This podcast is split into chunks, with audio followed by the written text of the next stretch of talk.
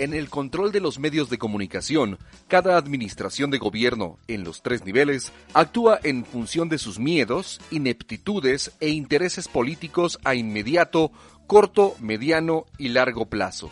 La radio ha sido, y es todavía, un medio que siempre se ha transformado en cuestiones tecnológicas y de programación, pero que, de forma lamentable, se mantiene marginada y alineada en aquello que las esferas de los poderes del Estado definen y entienden muy a su manera como libertad de expresión. Esa que no la tiene ninguna radiodifusora abierta y mucho menos las que desde finales de la década de los 60 del siglo pasado se consideraron de corte público. Hablar de una estación de radio que trabaje con vocación social, que ofrezca y se fortalezca con los derechos de los ciudadanos, donde prevalezca la divulgación cultural y se produzcan programas educativos, sería hablar de una verdadera radio pública, en la que prevalezca el buen entretenimiento y no haga falta preocuparse por los niveles de rating. La radio pública debe, por tanto, ser portadora de ideas que interesen a sectores de una comunidad y que éstos convengan para su desarrollo colectivo en cualquier ámbito.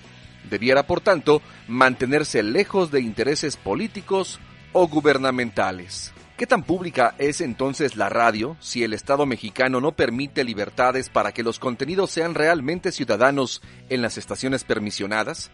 las frecuencias comerciales siguen sujetas a las presiones del gobierno en turno que, si no le agrada la línea editorial y periodística, retira acuerdos comerciales y tacha a estos medios de apoyar a los adversarios poniéndolos en severos conflictos financieros.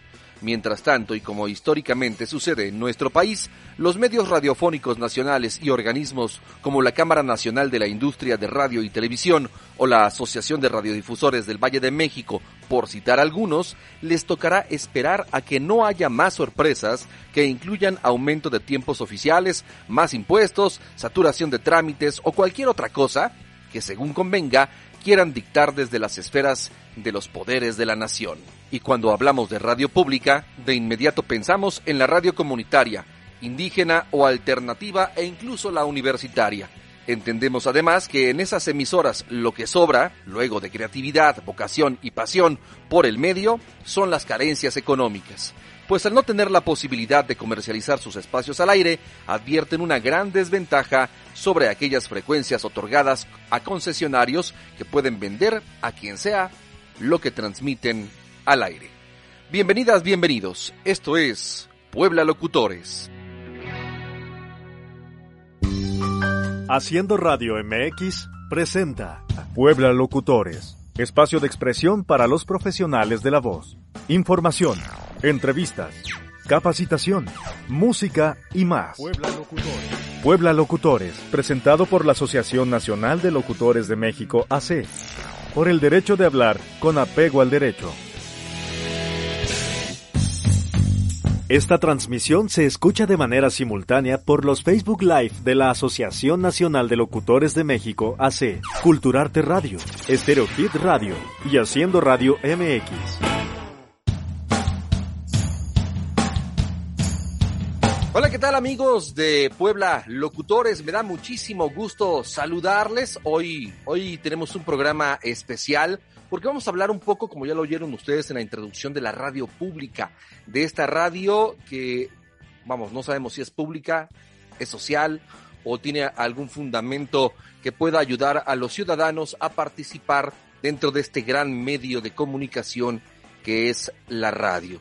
Vamos a platicar hoy con Julio César Vázquez, que él es eh, pues eh, director de programación, si no estoy mal, porque ya me lo borró aquí el, teléfono. Hoy tengo una suerte con la tecnología, pero eh, mm, él es director de producción de Radio Tlaxcala. Y lo saludo, lo saludo para que él nos platique y nos dé a conocer su trayectoria y su vida. Un amigo de hace muchos años de la universidad y que hoy está participando con nosotros aquí en Puebla Locutores. Julio César, ¿cómo estás? Muy buenas tardes. Muy buenas tardes, Omar. Qué gusto saludarte, qué gusto verte. Sí, lo decíamos fuera del aire. Tenemos mucho rato de no, de no vernos. Ya no digamos de vernos en vivo. En persona, claro.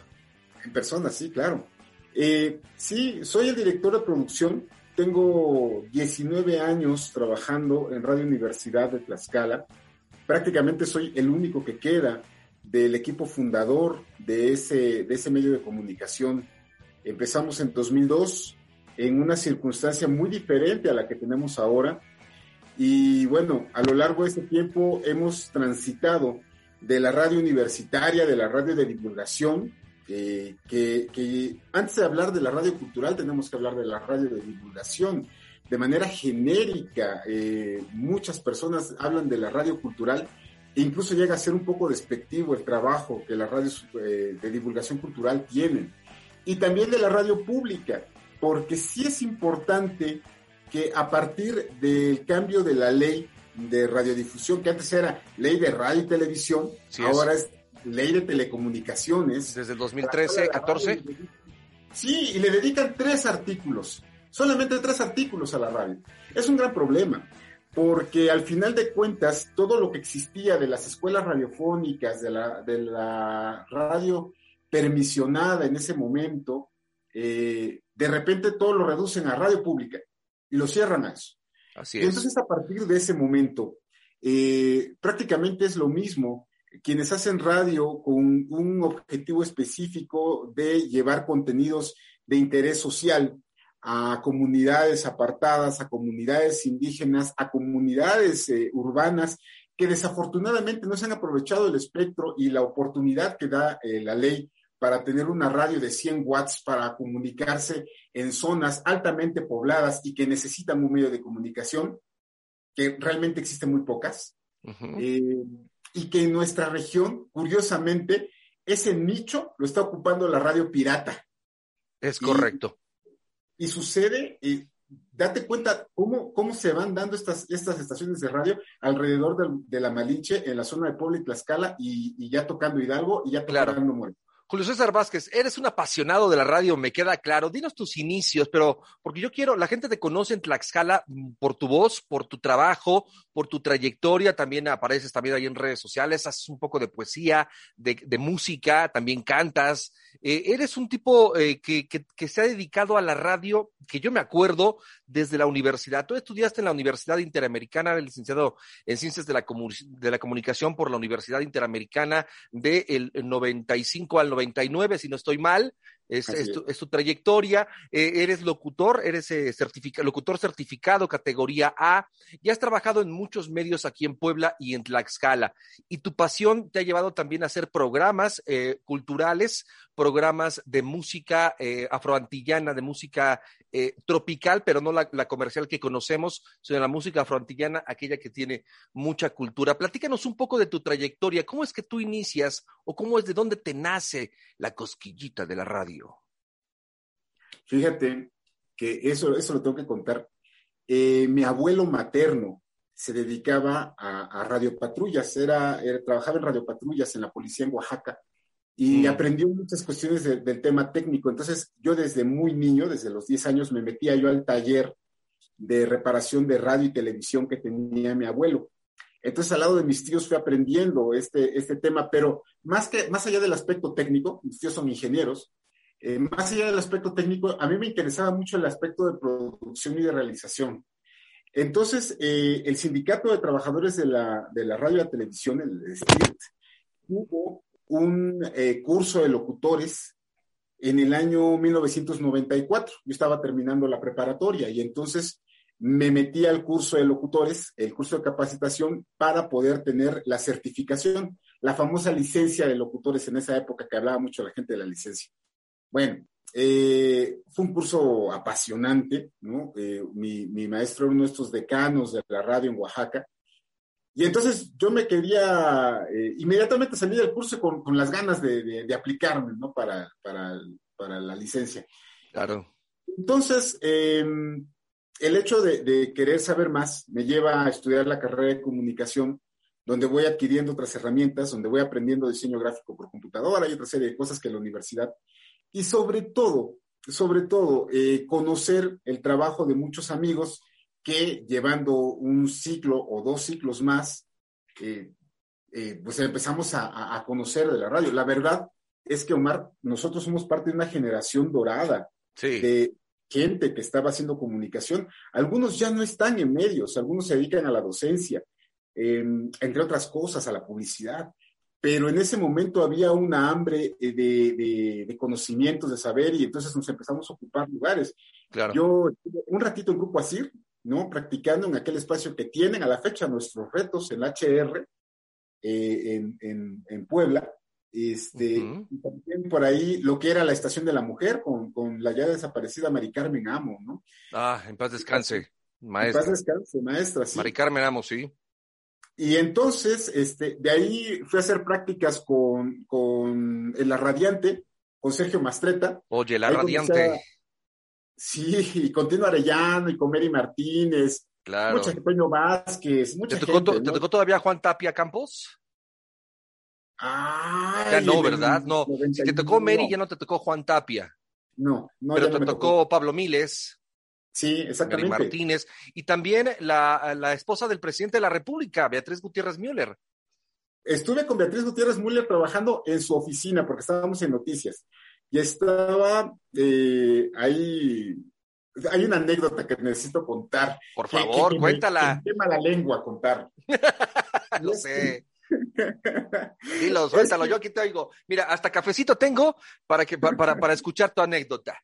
Ok, bueno, estaba Moisés Ramos Rodríguez con la jefatura de redacción.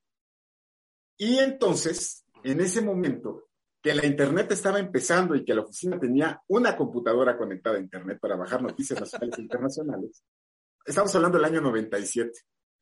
De repente vemos un programa que tiene el tarot.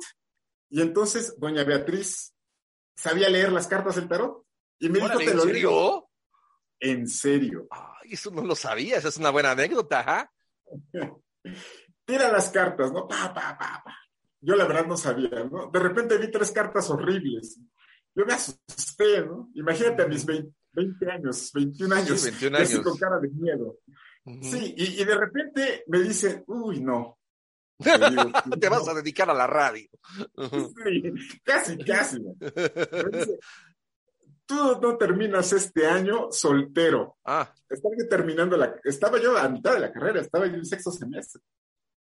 Y, y entonces le digo, no, no puede ser, o sea, no, pues es que estás enamorado como un animal. No, pues sí, sí, pero, o sea, como para terminar, espérame, déjame terminar mi carrera, ¿no? Uh -huh. Estoy muy feliz haciendo programas de radio. Bueno, le atinó. Yo me casé en octubre de ese año. Es, eso te lo estoy contando. ¿Con premio o sin premio? En marzo. Con, hombre. Hombre. ya existían los hornos de microondas, ¿verdad? Rápido, se cocinaba todo. Claro, sí, sí, sí. De hecho, va, va a egresar de la carrera ya este, este año, en, en, unos meses más. Sí, claro, título y hijo. Sí, por supuesto. Título, matrimonio e hijo, todo junto. Todo junto. Y entonces Oye, resulta. De... Ajá. No, no, ajá, no, dime, dime, dime. Estamos hablando de Beatriz Gutiérrez Müller, la, la esposa del presidente de la República, Andrés Manuel. López Obrador, sí. Y además hay otra cosa. Me regaló el gusto por la música de Francisco Céspedes, porque en ese momento doña Beatriz tenía el corazón roto por, una, por un romance apasionado que vivió. Y teníamos que chutarnos el primer disco de Francisco Céspedes en México, este, Vida Loca, editado uh -huh. por Azteca, por cierto. Este, bueno, pues desde entonces escucho Francisco Céspedes, culpa de Beatriz. Pancho Panchitos. Oye, ¿y has tenido contacto con la, con la esposa del presidente, con Beatriz Gutiérrez Müller, con esta gran eh, doctora, también emérita, bueno, no doctora emérita, pero es una doctora reconocida en nuestra máxima casa de estudios aquí en la BOAP, y este, y bueno, también una literata, este, hay que reconocerlo, hay que decirlo, ¿no? Has tenido, y periodista además, por supuesto, has tenido contacto con ella en estos últimos años que ella ya pues ha llegado a estar de la mano y del hombro de, de, de la presidente, del presidente de la República? No, fíjate que le perdí la pista. Una vez que, que salí de la radiante, uh -huh. este, le perdí la pista. Yo, sinceramente, perdí contacto prácticamente con el 90%, si me, si me preguntas, de los compañeros, de los amigos, de la gente de la que aprendí en la Radiante aprendí muchas cosas. La verdad es que respeto mucho el trabajo de todos ellos y lo aprecio, lo valoro.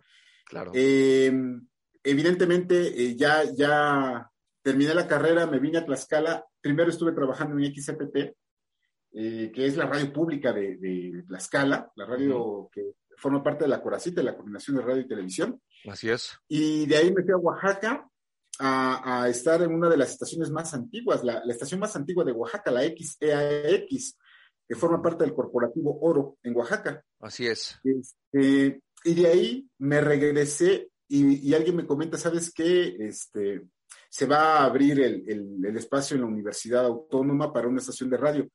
La UAP había conseguido el permiso para transmitir con, si no recuerdo mal, fueron mil watts de potencia. Mil watts de potencia teníamos en el 96. Ajá. 1997, 1997. Ajá, ajá, ahí. Entonces, este, había gente que había estado apoyando ese proyecto, eh, entre ellos Néstor Vázquez, buen amigo Néstor. Así es. y de ahí se vino para, para Tlaxcala y entonces, al lado de, mucha gente que ya había tenido experiencia en lo que fue voz e imagen de Tlaxcala y Coracit y, las emisoras y televisoras pioneras aquí, se formó Radio Universidad de Tlaxcala. Salimos al aire oficialmente el día 4 de enero eh, del 2002 eh, con, con nuestra música y ya, la fecha de fundación es 7 de enero de 2002, ahí salimos al aire de Radio Universidad. Radio Universidad de Tlaxcala. En Tlaxcala. XHUTX 99.5 de FM. Salíamos de 7 de la mañana a 8 de la noche y yo llegué ahí como el más chamaco de todos. Llegué en calidad de operador técnico para producción de radio y entonces ahí estábamos y la directora en ese momento, Elia Sánchez González, eh, me dice, ¿sabes qué? Este, pues eh, dedícate a, hacer operación técnica y a ver qué se te ocurre.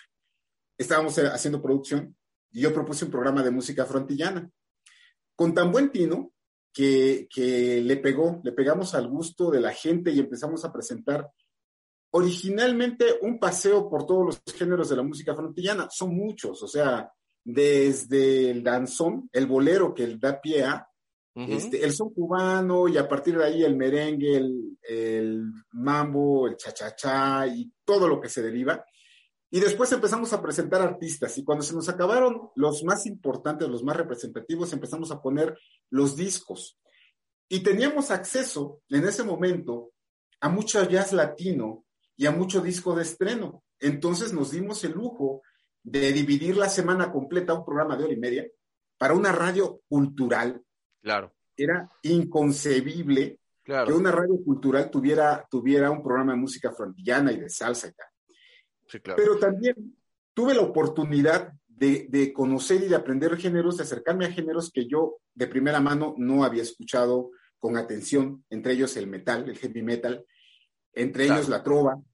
Era, éramos radio universitaria, llegaron algunos chavos a hacer programas, eh, había algunas personas que sabían mucho. Josafat Carpinteiro Díaz, una leyenda de la trova en Tlaxcala. Así es, así es. Em, y entre otros, ¿no? Llegó mucha gente a hacer radio de divulgación y lo que hacíamos era esto, acercar a la, al radio escucha a estos géneros y jalamos mucho público de Puebla que entonces teníamos una relación muy, muy hermosa con gente que estaba en ese momento lo que era SICOM, que ahora es por la comunicación, si no entiendo mal. Sistema Estatal de Telecomunicaciones, SET. SET, bueno, ah, era, eh, cuando se fundó era SICOM. Y por cierto, yo estuve también ahí metido de estudiante en SICOM. Em, y con Radio WAP eh, tenían el programa de Solo Jazz. Hicimos un programa. Sigue el programa de Solo Jazz, por supuesto. Todavía sigue. Sí, claro, sí, sí, sí, ahí sigue. Y será eterno, yo creo, ese programa ahí. Y, entonces este, empezó esa sinergia, compartiendo música, y de repente llegamos a la cabina de Radio WAP, y luego nos íbamos a SICOM, y luego yo los llegaban invitados a, Radio Universidad. Incluso tuvimos la fortuna en ese momento de tener programas eh, así, rotándonos en la conducción en XCTT que es, digamos que era la competencia natural. Y es que le platico a los compañeros y a, los amigos eh, que, nos, que nos ven y nos escuchan una característica particular en Tlaxcala. Tlaxcala tiene seis estaciones de radio formales, más las cuatro piratas que sabemos. Pero bueno, son seis estaciones formales. De esas seis, dos son eh, concesiones comerciales. Radio Guamantla, que es la pionera que fue fundada en el 42 y FM Centro de Apizaco, que fue fundado en 1980, 100.3. y, todos los demás son emisoras públicas. XTT, fundada en 77, eh, Radio Altiplano, fundada en 82, Radio Calpulalpan, fundada en 93, y nosotros, fundados en 2002. Son cuatro estaciones públicas. Casi ningún otro estado comparte esta característica. Y otra característica importante de Tlaxcala, una de sus estaciones, XTT, tiene la, no sé si la dicha o, la maldición de formar parte de la Red México de radios públicas y al mismo tiempo de la Cámara de la Industria de la Radio y la Televisión, porque es una concesión pública, con una concesión comercial que está adherida al gobierno del Estado. Entonces es muy curioso lo que sucede en Tlaxcala, es una cuestión muy rara. Los profesionales de la voz en un solo espacio. Puebla Locutores. Estamos ya a la mitad de, este, de esta transmisión. De verdad, una plática extraordinaria contigo, Julio, Julio Vázquez, Julio César Vázquez, amigo de, de muchísimos años. Me traes recuerdos de Radio WAB, de SICOM, donde también tuve la oportunidad de participar, de la universidad donde estudiamos e iniciamos ese proyecto de Interactivo FM, tú recordarás. Este, en fin, eh, y, eres un hombre que conoce, le gusta, estudia la radio. Pero tú dices y hablas, ahorita antes de hacer esta pausa, hablabas al respecto de eh, todas las estaciones que tiene Tlaxcala para hacer radio eh, pública. Que yo no sé si llamarle radio pública, me cuesta trabajo, o la radio social. ¿Cómo ha sido ese cambio, esa evolución? ¿O has notado algún cambio o alguna evolución, algún cambio en estos años, desde que tú iniciaste en la radio pública hasta hoy? Estamos hablando de 20 años. Sí, sí, como no. O más, ¿no? Sí, y hay anécdotas. Yo, lo ejemplifico todo con esto, con anécdotas. Adelante. En el año 2000, Tlaxcala empieza la primera de sus transiciones políticas. Pasa de un gobierno priista a un gobierno encabezado por una alianza de PRD, que era PRD, PT eh, y dos partidos locales. Entonces, la radio eh, juega un papel muy importante por el alcance social que tiene.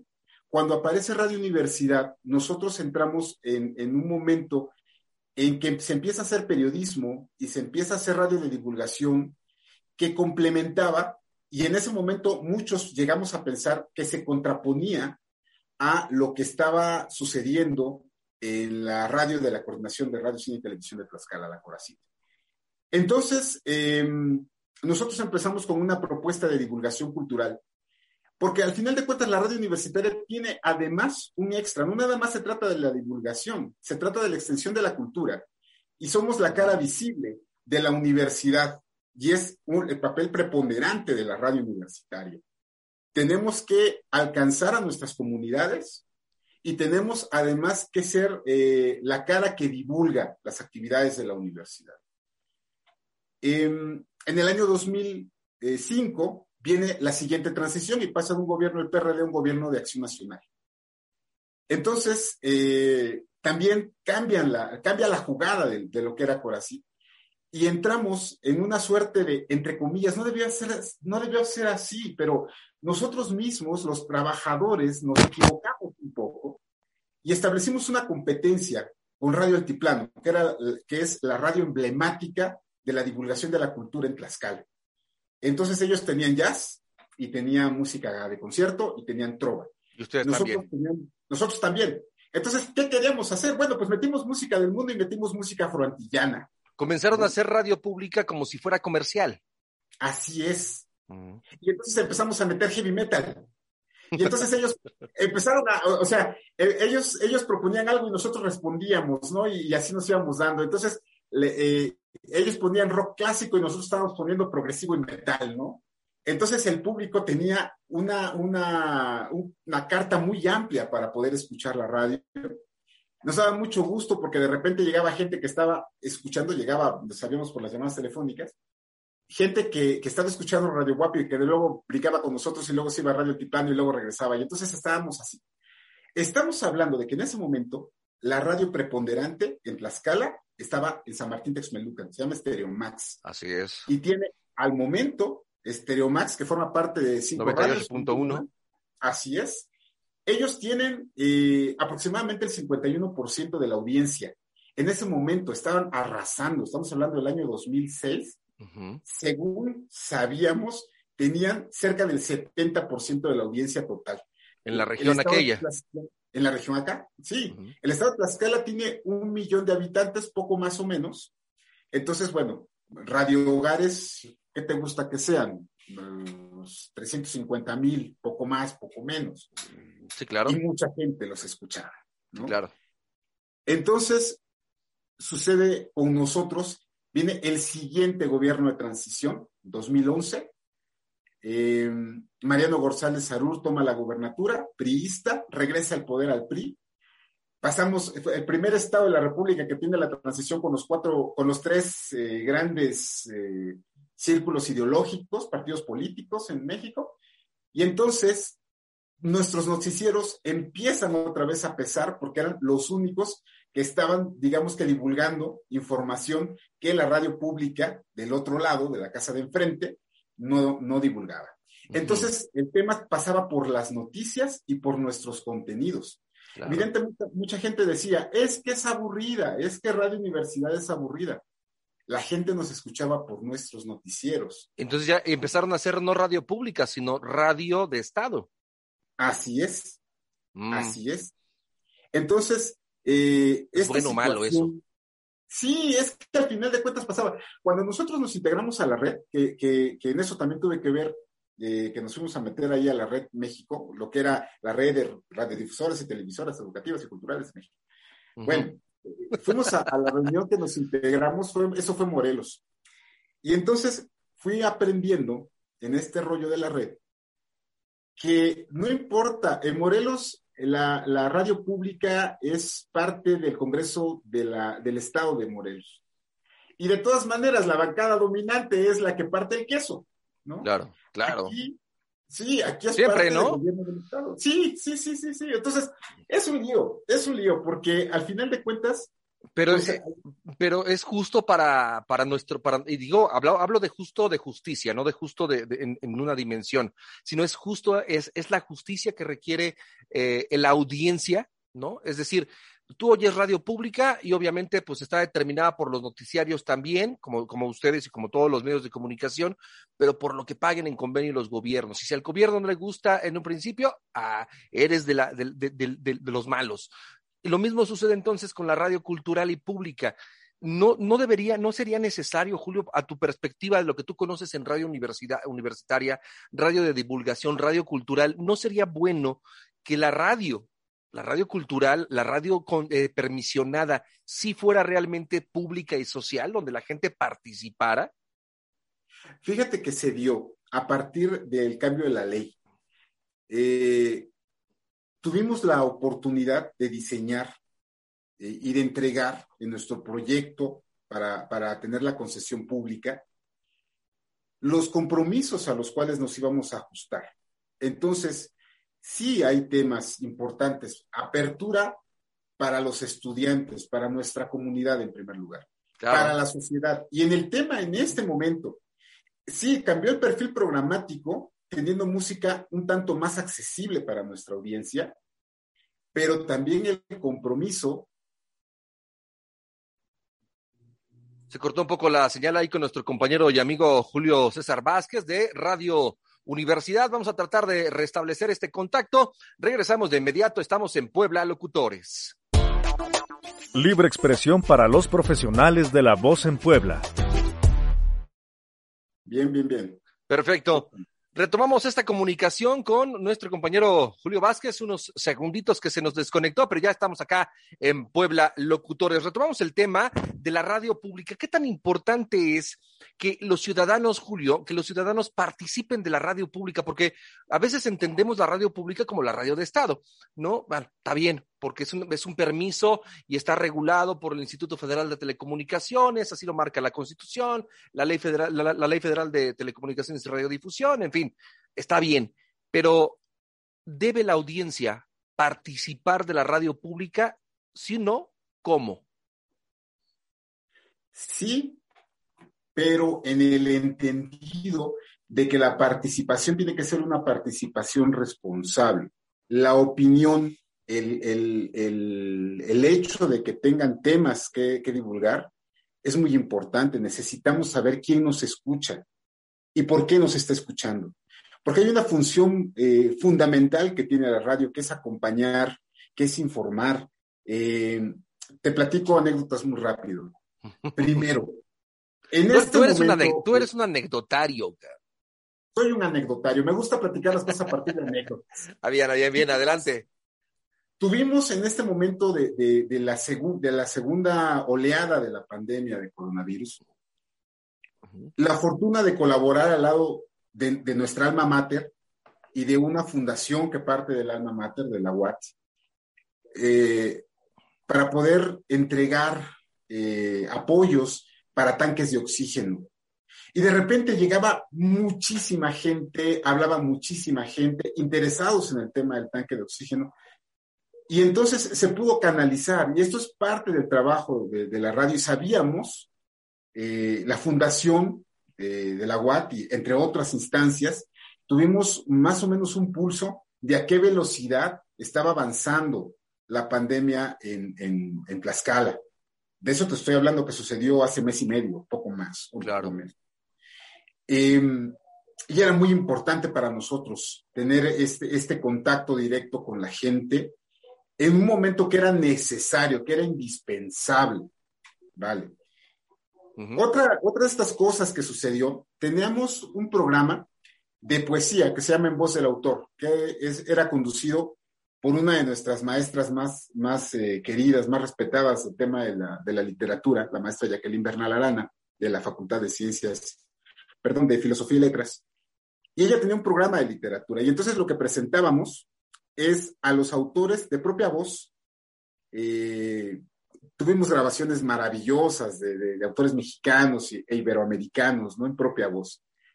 Y de repente nos empezaron a llegar llamadas de niños de sexto de primaria, de segundo de secundaria, que querían llevar el pulso de qué eran los programas que estábamos transmitiendo.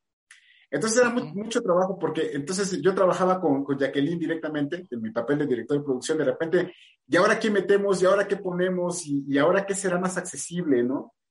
y, y, se daban unas polémicas maravillosas en la radio, en la cabina, que claro. ¿quién toca? ¿No? Claro. Em, y ahí participaba la gente también. O sea, sí, sí, tienen una participación de la gente. ¿Cómo la vas regulando? Tienes el pulso, pero ¿cómo vas regulando lo que le gusta a la gente con lo que tú tienes y quieres, tienes y quieres producir? Mira, es muy importante saber eh, que, lo, que lo que le gusta a la gente no necesariamente es lo que pudiera servir para alcanzarla. Te voy a poner un ejemplo. Yo tengo un programa, ese lo conduzco yo tengo un programa de compositores mexicanos. Y entonces resulta que durante un año solamente pudimos hacer tres programas dedicados a mujeres compositoras. las de siempre. María Griver, Consuelo Velázquez y Lolita de la Colina. ¿Y dónde están las demás? Bueno, resulta que muchas mujeres compositoras de los años 70 hacia atrás tuvieron que utilizar seudónimos masculinos o de plano entregar la obra a un compositor varón para poder divulgarlas. ¿Por qué? Porque eh, era mal visto por la sociedad y tal. Entonces, justamente la semana pasada, aprovechando el mes de marzo, hice un programa eh, recolectando información de mujeres compositoras. Y entonces, sí, de repente, la, creo que la compositora más importante en México en este momento es Natalia Lafourcade. Sí. Pero Curiosamente, eh, hay compositoras, una de ellas es Lorena Tassinari, que de repente la gente dice, bueno, ¿y ella qué? En este momento nadie se acuerda de Lorena Tassinari. A lo mejor tú te acuerdas, pues yo, porque pues vivimos la época. Igual o, mucha gente pensaba que Gloria Trevi componía sus canciones y no, no era claro que no, por Dios. Pero entonces sí es muy importante que tengamos este alcance y a la gente se lo vayamos dosificando y le vayamos explicando. Y entonces, a partir de ahí, nosotros le sembramos la cosquillita, la duda, la semilla. A mí me gusta mucho la radio guerrillera. Eso de que te suelto un dato y, de repente quieres saber más y entonces ya me, ya me abres la puerta para que te haga un programa, pero solamente empieza con un comentario. Claro. Si alguien me dice, la compositora más importante de México es Consuelo Velázquez porque hizo la canción, más la canción mexicana más popular y más reproducida en el mundo. ¿Cuál es? Bésame mucho. Ok. Lo más importante. Tiene covers hasta en japonés, ¿no? Entonces, sí, sí, digamos que es la más importante. Curiosamente, en el Voyager 2, donde va este disco con los sonidos del mundo, va una canción mexicana, el Siquisirí, del autor veracruzano Lorenzo Barcelata. Y ese señor es el mexicano compositor más universal, porque ese señor ya viajó hasta Plutón con su música y mucho más allá. El, el Voyager 2 salió en el 77. Ahora, entonces, bueno, ya rebasó Plutón, ya rebasó la órbita de Plutón y va sonando el Siquisirí en el espacio exterior.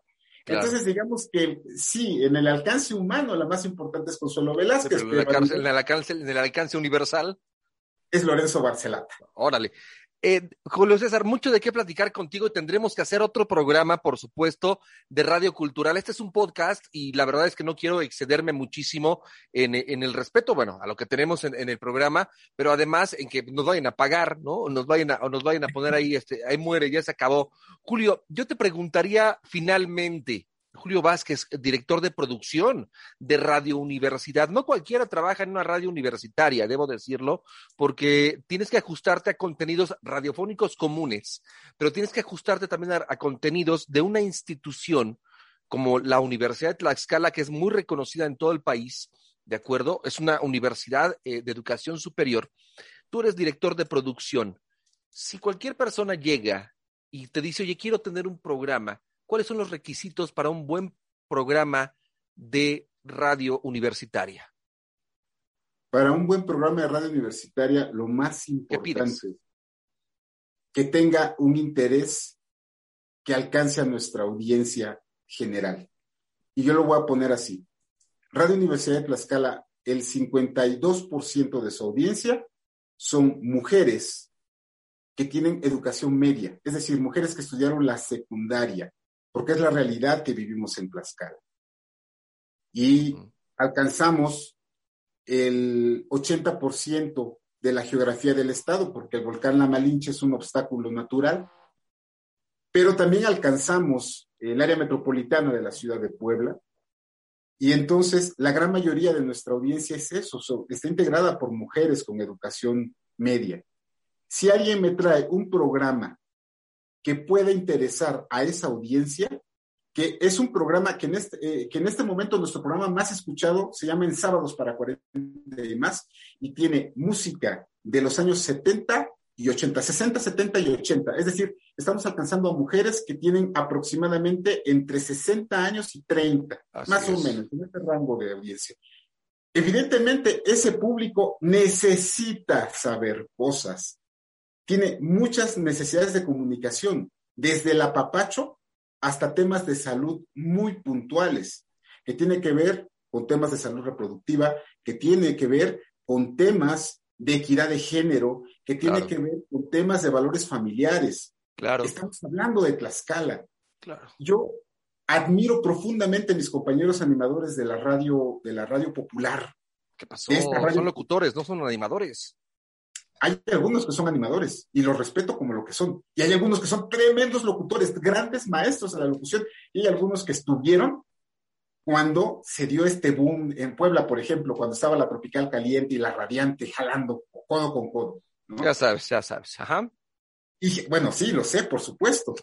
y ellos, ellos generaban este ánimo maravilloso de impulsar al trabajador eh, a la gente de a pie, a la gente de la calle, a la gente que quería estar contenta y que con un, mi amor les cambiabas el día.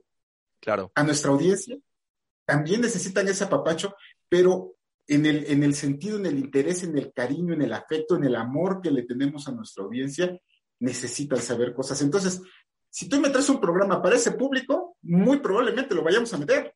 Oye, ¿y qué, qué, y se gana bien en la radio universitaria? Ganan ustedes no, espérate, tárdate un poquito en decir, mm, no, no, luego, no, no.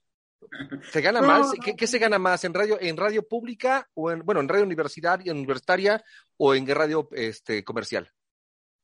Mira, yo lo que tengo entendido es que la fortuna, la ventaja que tienes en la radio comercial, por supuesto, por supuesto que es el aspecto de tus ventas, ¿no? Afortunadamente está, está el parámetro este de que si grabas un spot comercial, pues tienes una pequeña comisión y eso va sumando a tu salario.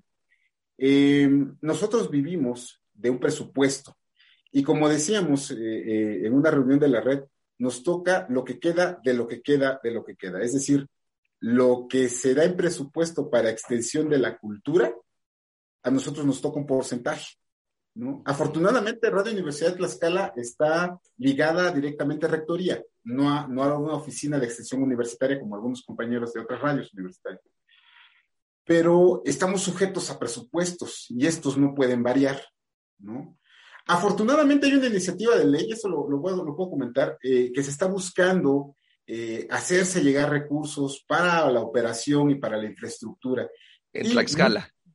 En, en, el país. Es una iniciativa nacional de la red que se está ah. buscando que parte del presupuesto de divulgación, de difusión que tiene eh, las instancias federales y estatales eh, para su divulgación, que no se pague, que no se compre espoteo tanto a la radio comercial, sino que un porcentaje caiga en la radio pública para que podamos eh, operar más allá de ese 1% que, que ya se otorga, ¿no? Por parte eh, eh, del artículo 39, me parece, de la Ley Federal de Telecomunicaciones y Radiodifusión. Así es. sí. Eh, estamos sujetos a eso y el artículo 89 es muy específico. 89. Que nos dice que podemos negociar, bueno, coproducir, esa sería la Pero solamente a instancias gubernamentales. Así es. Así es, y también en algún momento, algunos compañeros lo están haciendo fuera, no sé qué tanto en Puebla se, suceda, poder rentar instalaciones, poder hacer un control remoto, por ejemplo, ese tipo de cosas. Se está buscando la manera de hacerse llegar de recursos. Eh, evidentemente, en Tlaxcala hay una situación muy específica, que era lo que te decía, la mayor parte de las estaciones son públicas y entonces como que tenemos más acceso, más alcance, como que no, no estamos peleándonos el 1% de audiencia o el 2% de audiencia, un poquito más. La gente está acostumbrada a escucharnos. Claro. en aspectos económicos es difícil ingresar a la radio pública porque, bueno, pasa por aspectos sindicales y, y no tiene que ver con el sindicato de trabajadores de la industria de la radio y la televisión sino con los sindicatos que forman parte de la universidad. Claro. Entonces, eh, lo que sí te puedo decir, y eso me, enorgullece mucho porque he sido parte de eso, es que tengo compañeritos que vinieron a hacer prácticas profesionales o servicio social y que son egresados de la Autónoma de Tlaxcala. Eh, radio Universidad está formando trabajadores de radio y televisión, bueno, específicamente radio y televisión se encarga este, la Oficina de Comunicación Social, pero radio específicamente, Estamos formando una generación de comunicadores, de locutores y de productores hechos en Tlaxcala, formados en la Autónoma de Tlaxcala y que llegaron como estudiantes y que se han quedado a trabajar.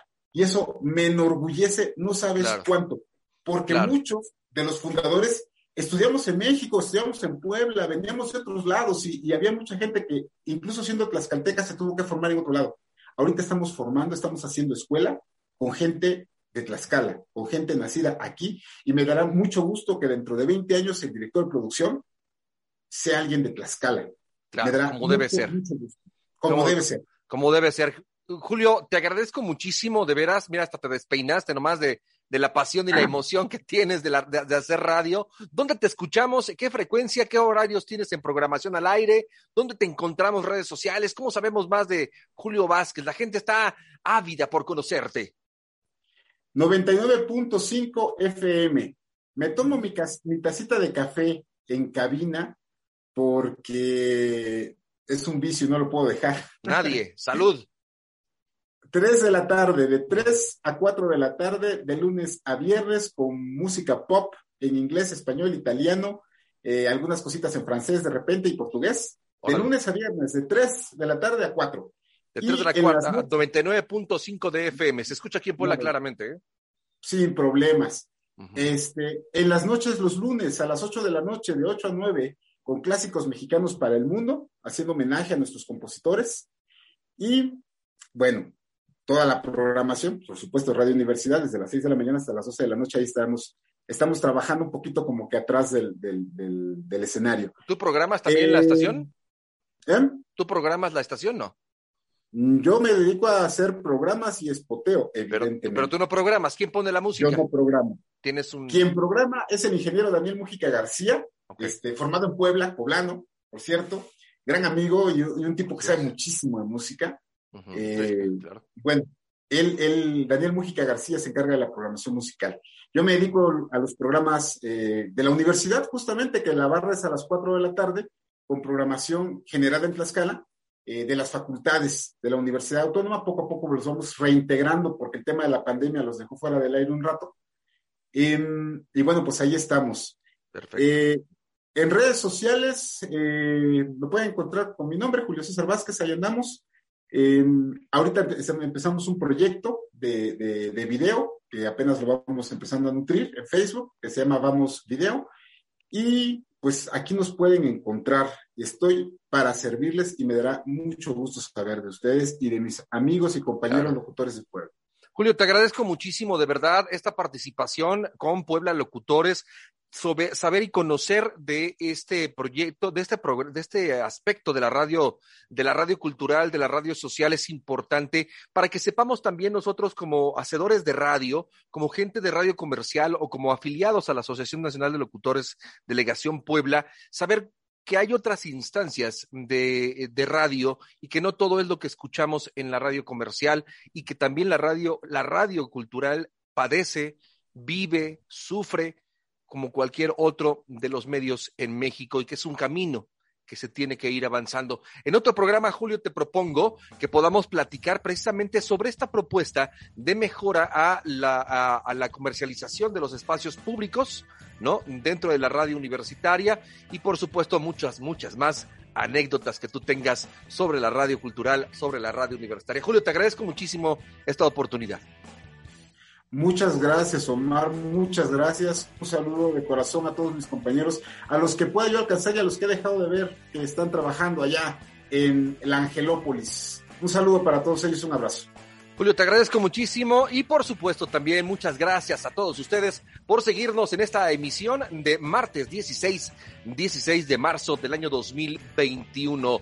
Yo soy Omar Espinosa, nos escuchamos y vemos la próxima semana. En tanto tenga usted muy buena noche. Puebla Locutores es presentado por la Delegación Puebla de la Asociación Nacional de Locutores de México AC y producido por Haciendo Radio MX.